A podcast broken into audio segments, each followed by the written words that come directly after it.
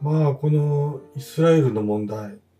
いろんな人のお話を聞いてるんですけどね、はい。大きく分けて3つに分かれるんですよ。分かれると思うんですよ。うん。一つは、日本の各社、メディアと歩調を合わせた、ハマスの残残虐性を伝える人たちね。うんこれは、飯山あかりさんと、まあ、同じなんですよね。うん。で、それとは逆に、いつものニュースもその立場なんですけど、ハマスイコール、まあ、パレスチナには、パレスチナの人たちがイスラエルによって、どれぐらいの侵略行為が行われてきたかっていう、そういう歴史を遡って話をする人たち。うん。で、一番立ちが悪いのがね、ええ。日和見主義で、喧嘩両成敗で収めよう。どっちも悪いっていうね。うん。こう一番立ち悪いと思うんですよね。ええ。もともとハマスを作ったのがイスラエルだということも分かってきているわけですから。うん。まあ今立場を変えて動いているハマスがいるので余計わからなく、まあ、情報が錯綜してしまっていますし、これ作戦だと思うんですよね。えまあ、そこのところをまず今現状起こっていることを受け入れられるか、それができないかということでも二分されてしまうと思うんですよね。ん。で、まあ、いつものニュースでは、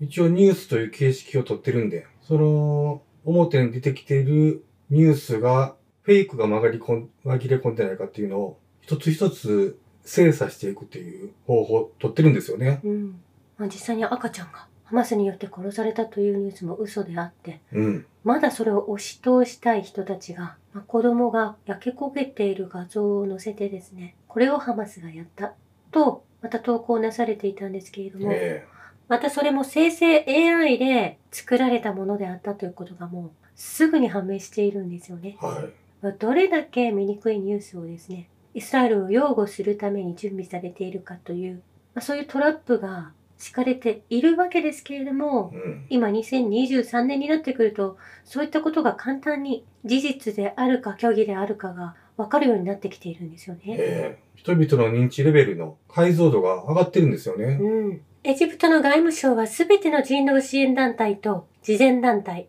ガザへの支援提供の意思のある国々に向け、緊急声明を発表。ガザから75キロのエルアリッシュ国際空港に援助を送るよう求めているんですね。うん。まあ、ですが包囲され、砲撃を受けているガザ地区への重要な援助と燃料を積んだエジプトのトラックは、もし飛び地に入れば爆撃をすると、エジプトカイロに警告をしたため、撤退を余儀なくされているということなんですよね。えまあ、そのためこの空路を選んでですね、運び出すという方法をエジプトは今度皆さんに声をかけているようなんですえ。う。ん。だからガザ地区に支援を届けようとするエジプトの輸送トラックを止めるうんイスラエル軍があるわけなんですよね。ええ。そして、ヨルダンも支援物資を搭載した貨物機を派遣したということなんですね。はい。まあ、イスラエル軍の攻撃の余波はつざましく、夜中中もこの交戦が続いていたということなんですけれども、うん。そしてこれはテレグラムのチャンネルでの発表なんですけれども、ハマスの幹部で、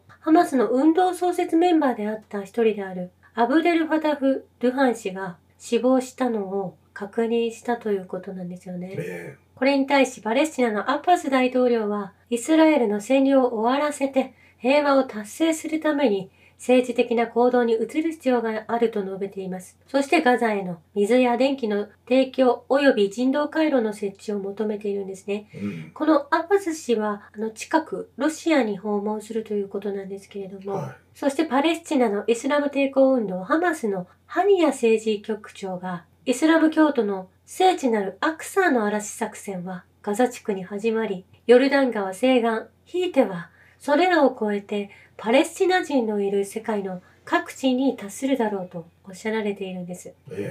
まあこれに対し、イスラエルのネタニヤフ首相は、ハマスの工作員は全員死ぬ。ハマスは ISIS だと、このように発表しているんですよね。えうん。これ、イスラエルが、まあ実際に元首相が受刑者であったり、イラク戦争を起こしたり、いろんな紛争を勃発させてきた凶悪犯であるということも明らかであって、このイスラエル政府が実際にはテロリストであることはもう分かってきているわけなんですよね。このイスラエルが ISIS などのテロリストを作って侵略する国に送り込んできたわけですからね。えーアメリカと共にですよね。はい。そしてイスラエルのハーレツ氏は、これ新聞なんですけれども、ネタニヤフ首相の辞任を要求する。彼はイスラエルに戦争を仕掛けており、彼の政府は過激派だと、このようにイスラエルのタブロイドが伝えているんですよね。うん。そしてイスラエル国民の80%がハマスの大量侵入と虐殺はネタニヤフ政権の責任だと考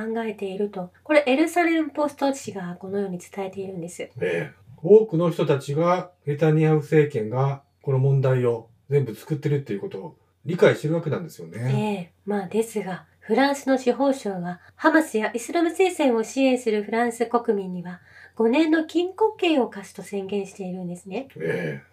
そしてドイツの警察は水曜日ベルリンで、パレスチナ自治デモ参加者に対して逮捕を開始したという言われているんですけれども、物々しい騒動になってきていると思うんです。えファシズム以外の何者でもないですよね。そうなんですよね。やはりシオニストが世界各国、そして政府の中にたくさん投入されているということがわかると思うんですよね。え先日はカナダ政府自体もゼレンスキー氏が訪問した際にナチスを称賛したシーンがありましたよね。えうん。カナダ政府はナチス協力者を称えるウクライナ系カナダ人団体に200万ドルを提供しているということが分かってきたんですよね。ええまあ、あの、ナチスの、ナチスに資金提供してたわけですね。はい、まあ、ウクライナ系ナチスですね。はい。フォーワードの調査によると、政府は過去7年間で、同部隊の退役軍人を擁護したり、ナチスの協力者を称賛したりした少なくとも8つの団体に3億円の資金を提供していることが判明しているんです。うん。これ国民の税金が投入されているということなんですよね。はい。そしてトルドー首相がカナダでは、まあ、自宅への車椅子用のスロープを設置すると求める運動をしているカナダ人女性がいらっしゃって、その方は退役軍人でもあるんですけれども、えその方に対し医療補助付き死亡、安楽死を提案しているんですよねえ。ええまあ、ここのところでももうどっぷりナチス思想、もうナチスが政権を握っているということが伺い知ることができるんです。ナチスは身体障害者や生産力がない病人、お年寄りはみんな死んでくれたらいいっていう、そういう考えですからね。そうなんです。ウクライナでも徴兵制が行われましたが、身体障害者の方や、まあ、お年寄りの方をどんどん徴兵して戦場に送り出してきたわけなので、これも同じくナチス思想なんですよね。まあ、身体障害者っていう言葉がちょっと不適切な可能性が、不適切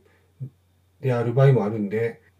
ここでハンディキャップ、身体にハンディキャップのある人っていうふうにちょっと訂正しておきますね。はい。そしてイギリスの視聴者の屋上には、イスラエルの国旗が上げられていたんですけれども、まあ、そこに上げられていたイスラエル国旗を引き剥がし、パレスチナ国旗を上げている、まあ、そのような動きも見られるんですよね。うん。そしてウクライナの戦線から離れ、イスラエルで戦う傭兵たちが出てきているようなんですよね。えウクライナの兵たちが今、イスラエルの方に移動してるんですか？ええ、キエフ政権側で戦った外国人傭兵が、彼らのハンドラーの要請で、ウクライナを去っているということなんですよね。えそしてパレスチナのハマスや中東の平和な住民と戦っているということになるんですえ。うん。そこで武器が、ウクライナの武器が、たくさんイスラエルに流れてきているということが繋がってくると思うんですよね。ええそのウクライナの武器は、パレスチナのハマスの方にも流れてるんですけどね。そうなんです。ですので、やはり武器を作っているアメリカが、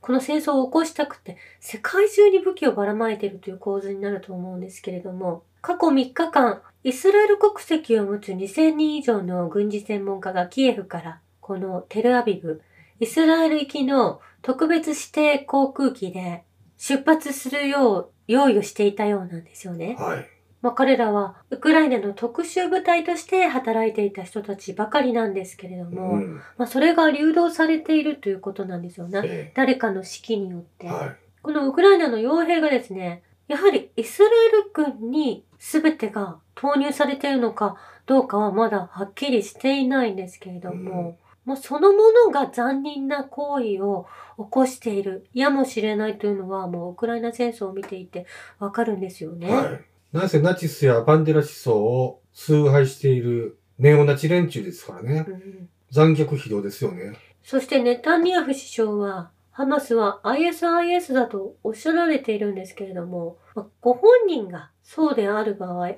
相手を悪く言う方手法はよく見られるんですけれども、まあ、これ典型だと思うんですよね。日本、日本のなりすまし、エセ保守連中も、やれスパイ防止法だ。他なんかで例ない。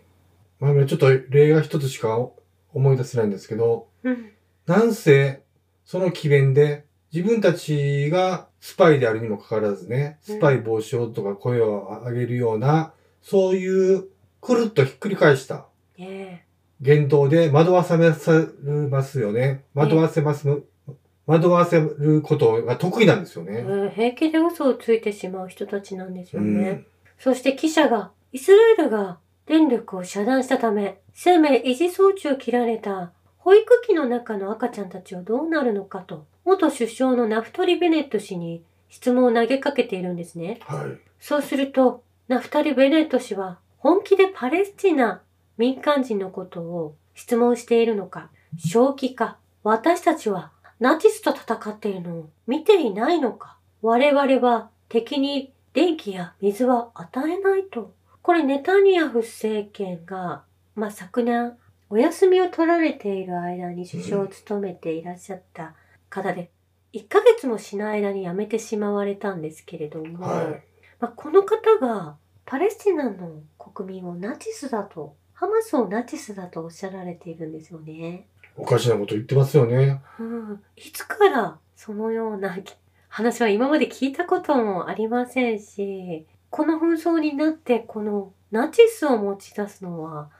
いかがなものかと思うんですよね。安直にも程がありますよね。ええもう私頭の中を整理して、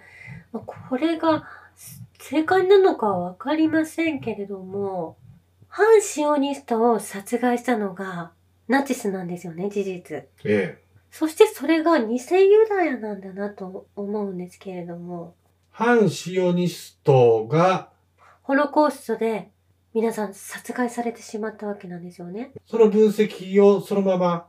当てはめると、割と頭の中がすっきりす一本の筋通りますよね。ええ偽ユダヤが私たちはもう大変な目にあってかわいそうなんだというのが偽ユダヤだと思うんですよね。日本のなりすまし連中もよく使いますよね。うん自分たちが被害者ぶってええ加害行為をしてるっていうね。そう虐げられてということをよく上等手段として出されると思うんですよね。うん。このネタニヤフ政権が去年の12月にまた、また復権しているんですよね。もうお戻りになられて。はい。まあ、その、それまでの半年間お休みされた中に、このベネット氏が首相になられていて、もう一方、このベネット氏はもう本当に1ヶ月も経たずして辞任しているので、その後に後任に就かれたラビド首相というのがいらっしゃったんですけれども、はひょっとするとこの方が今の作戦に関わっているんじゃないかなと思うんですよね。というのも、このラビト氏はですね、まあ、レバノンともイスラエルは仲良くなかったんですよね。い。えですが、この方が意外やや意外、レバノンとの関係を良好にする、両国が合意するような開発などを進めていこうという前例のない合意に取り付けているんですよえ。ねそ。したらそのラピト氏っていうイスラエルでは珍しく反シオニストだった可能性がありますよね。ええ、そうではないかと思うんですよね。うん。まあ、急速にネタニヤフ氏が戻られてから国が乱れてしまって国民たちもずっとデモを続けているわけなんですよね。ええ。これでもそのトランプ支持者の人たち、トランプとネタニヤフがもう肩を組むぐらいの仲がいいっていうことをどういうふうに説明されるんでしょうね。トランプ氏はもうラリーの中で我々の国家は破綻していて衰退国家だとおっしゃられているんですけれども、そして私たちの国はとても悪いことをしている国だと、このように最近おっしゃられるようになったんですよね。そうなんですか？ええ、こんなことは次から次へと起こる戦争もなかったのに、という続きにやはりバイデン氏のことを非難されているんですけれども。全部バイデンの戦争だえね。え。そして我々は ISIS を倒し、脱出することができたんだと。ここが。偽情報なんですよね。えこれ皆さんが気づかせるようにおっしゃられていると思うんですけれども、まあ、この言葉の端々を見ていくと、こういった嘘がたくさんトランプ氏の発言には、ま、紛れ込んでいるんですよえね。うん。シリアで米軍の手先として働いていたテロ組織 ISIS が敗北して、これイラン、ロシアが協力して敗北させていた。もちろんシリアの軍も働いていたわけですけれども、まあ、それ以降アメリカ軍はそこに居座ってですね、この組織に直接取って代わり IS の IS の敗北と同時にシリアの石油の採掘と接収を開始しているんですよね。はい。もうそれは中東の中のニュースではもういつも取り上げられていて、私も必要以上に、まあ、これを伝えていると思うんですけれうども、ん。ここがアメリカの嘘である、虚偽であるということは、中東の皆さんはご存知なんですよね。えそしてなぜか昨日イスラエルがシリアの2つの空港を攻撃しているんですえ。うん。これもしょっちゅうしていたんですけど、この紛争が目立っているがために、イスラエルが注目されているがために、このシリアの空爆が、あの、いつもの情報より大きく出てこざるを得ないような状況になって。いるとは思うんですよね。そもそもしょっちゅう攻撃してたわけですね、シリアに。ええあの地震の際も、うん。シリアが大地震に見舞われた時も、え物資を狙って、イランが送る物資を狙って攻撃したりですとか、同じように空爆を続けていたんですよね。えはい。シリアの首都のダマスカスと北部のアレッポ空港を攻撃したイスラエル軍。まあ、これ12日昨日なんですけれども、この情情報が上がってきているわけなんです。まあ、幸い被害は少ないわけなんですけれども、うん。まあ、このシリアを攻撃することで、シリアを擁護しているイランの激鱗に触れるのをわざと行っているわけなんですよね。うん。これ、第三次世界大戦に持っていきたい人たち、まあ、シオニストたちが動いている策略になると思うんです。ええ。彼らは世界が戦争でみんな喧嘩したら、両方に武器売れるから、それを狙ってるわけなんですよね。え代理戦争ですよね。うん。そしてエルサレムの警察署がハマスに襲撃され、応戦した過激派が死亡したということなんですよね。はい。まあ、現在調査活動が行われているということですけれども、エルサレムの中でもこういった攻撃が進んでいるということなんですよね。うん。まあ、もともとはエルサレムというのはパレスチナですから、そこにイスラエルの人たちがどんどん、どんどん侵略してきて、そのエリアもイスラエル政権が法やこの警察の権限を持ってしまっているということで、え監視がずっと続けられてきた場所なんですけれえ。ども、うんここをハマスが突破したということなんです。はい。1947年以前はパレスチナでしたからね。ええ。そしてアメリカのマージョリー・テイラー・グリーン下院議員が、私たちはイスラエルと協力して、ハマスが対イスラエルで使用した米国製兵器のシリアル番号を追跡する必要がある。それはアフガニスタンから来たのですか？それはウクライナから来たのですか？答えは両方である可能性が高いですと、まあ、このようにおっしゃられているんですけれうども、ん。これ、アメリカから来ましたよねっていうことを最初に言わなくてはいけないと思うんで、まあ、このマージョリー・テイラー・グリーンさんは、まあ、トランプ派のいらっしゃる女性議員なんですけれども、まあ、この方がおっしゃられていることも、世界から見ると、はい。とんでもおかしい発言なんですよね。うん。東エルサレムのパレスチナ人政治家のディミトリ・ディリアーニ氏が、このマージョリー・テイラー・グリーンさんのことを非難しているんですよね。はい。アメリカの議会関係者の発言を聞いていると、本当にジョークのようだ。この人たちはハマスが実際にアメリカを侵略していると主張したりする。まあ、このようにおっしゃられているんですけれども、やはりアメリカは結局のところ、まあいろんな国に武器を送って代理戦争をさせるんですけれども、事実はい。一番怯えている恐怖を感じて、まあ自国の外で戦争させているっていうのがう、ん。すごく弱虫な汚い手口ですよね。え古速なーね。えーすごく世界に、まあ自分たちが悪いことをしているので、いつ攻撃されるかというような恐怖心を持って武器を製造しているというような構造に見えてくると思うんですよね。自分、自分らは戦わずにねうん、代理戦争ばっかりさせて。まあ、このように世界から見ると、アメリカのことを国評者がいるんですけど、本当にアメリカの議会でお話しされていることも、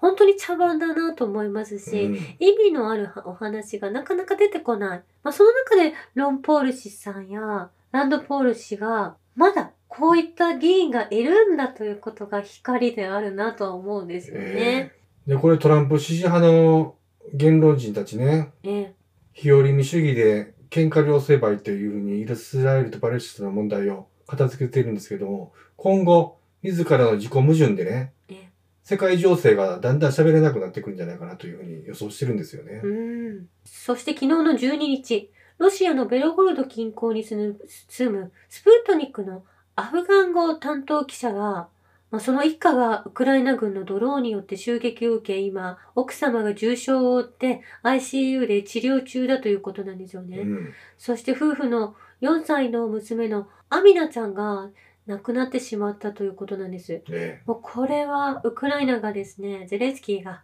取材や報道統制を強めているという現れなんですよね。うん。そして今年のロシアの戦勝記念日にも、このパレスチナのロシア高官の方が伝えていたんですけれども、イスラエルのガザガザの攻撃で、やっぱりロシア人のファミリーが狙われて、以下、皆さん亡くなられているんですよね。ねまあ、これはロシアのザハロワ報道官も述べていたんですけれども、まあ、この記念すべき日に、まあ、ロシアを刺激するためにこのように民間人を殺してしまうというのが、やっぱりテロリストの所業であり、それイコールイスラエルだと思うんですよね。はい。そしてザポリーナの原子力発電所でも今、残っている武器を全部使うかのようにウクライナ軍が攻撃をしているんですね。そうなんですか？ええもう本当にバカな国だと思うんです。すごいな、ほんま。ええもう、ほとんどの領土がですね、ロシアに攻撃され、このようなことしかできなくなってしまっているんですよね。ねそして、アルジャジージャテレビチャンネルでは、ハマスが人質にしていた女性と子供二人を解放したという発表なされていて、これ動画でも上がっているんですよね。うん。イスラエル側は人質を取り戻すまでガザには援助は流れないとおっしゃられていたので、人質の方を解放したということなんです。はい。まあ他に人質になっている方はイスラエルの高官数名がいらっしゃいますし、約100人近くが人質にはなっていると思うんですけれども、うん。もう惨殺するとか、そういったことはハマスは行っていないということなんです。ねまあ、そして恐ろしいニュースが、恐ろしい記事が過去にもあった。日本の中でも取り上げられていたんですけれども、ニュースウィークジャパンから、イスラエルはですね、AI が人間をロックし、正確に狙う機関銃とカメラが一体となったものが開発されていて、うん。パレスチナの難民キャンプに配備されていたということなんです。ねまあ、遠くから自分たちの意に沿わないような動きをすると、このカメラに設置された銃で撃ちつけるというような、うん。こんな、このような監視社会が敷かれていたということを、今伝えておかなければいけないと思うんですよね。それめっちゃ恐ろしいじゃないですか。ええスマートシティがそんなんやったらどないしよまあ、ですが、このパレスチナの方々はですね、自分たちが住んでいる家をイスラエルの人たちに奪われ、う。えまあ、ご本人たちの家をですね、溶接でドアを閉ざしてしまったりとか、まあ、している動画を見たんですよね。え見ました。ええ、そして、その自分の家に帰りたいというと、その警察に捕まってしまうという、おかしなことが本当に起きていてですね、これ、だからそのイスラエル人がね、パレスチナ人の家、勝手に入り込んで、パレスチナ人の家族が出て行ってくださいって言うたら、そのイスラエルのやつが、いや、俺がこの家を取らなくても、次来るやつが取るからね、みたいなね。ねそんな論法なんですよね。え、そして、その国民に催涙ガスをかけてですね、ええ追いやるみたいなことをしてきたわけなんですようね。ん。まあ、これでよくこのイスラエル政権を正当化できる人の神経がよくわからないですし、事実を知らずに発言しないでほしいなと思うんですよね。だからコメントでもいただきましたけど、こいつらは自分らが神だと思ってね。うん。で、それ以外を動物だと思って、思ってますから、そういうことを平気でやれるんですよね。ええ専門家の方がおっしゃられていたんですけれども、本当に日本もそうなんですけども、気をつけなければいけないのは、ウクライナとイスラエルと日本は共通点があるとうん。おっしゃられている方がいるんですよね。えブリックスに対する米国の前線基地になっていて、政府は国民の命を軍産複合体や製薬会社に売り渡している。ここが共通点だと、その教授はおっしゃられているんですえ。なるほど。そして最後には戦争。国そのものをめちゃくちゃにして責任をうやむやにし、権力者はナチスのようにとんずらする。このことを頭に入れておかなければいけないと警鐘を鳴らしているんですよね。えまあ、実際に、まあ、ウクライナの問題はロシアが戦っていて、このウクライナ紛争をきれいに収めていくと思うんですけれどえも、うん。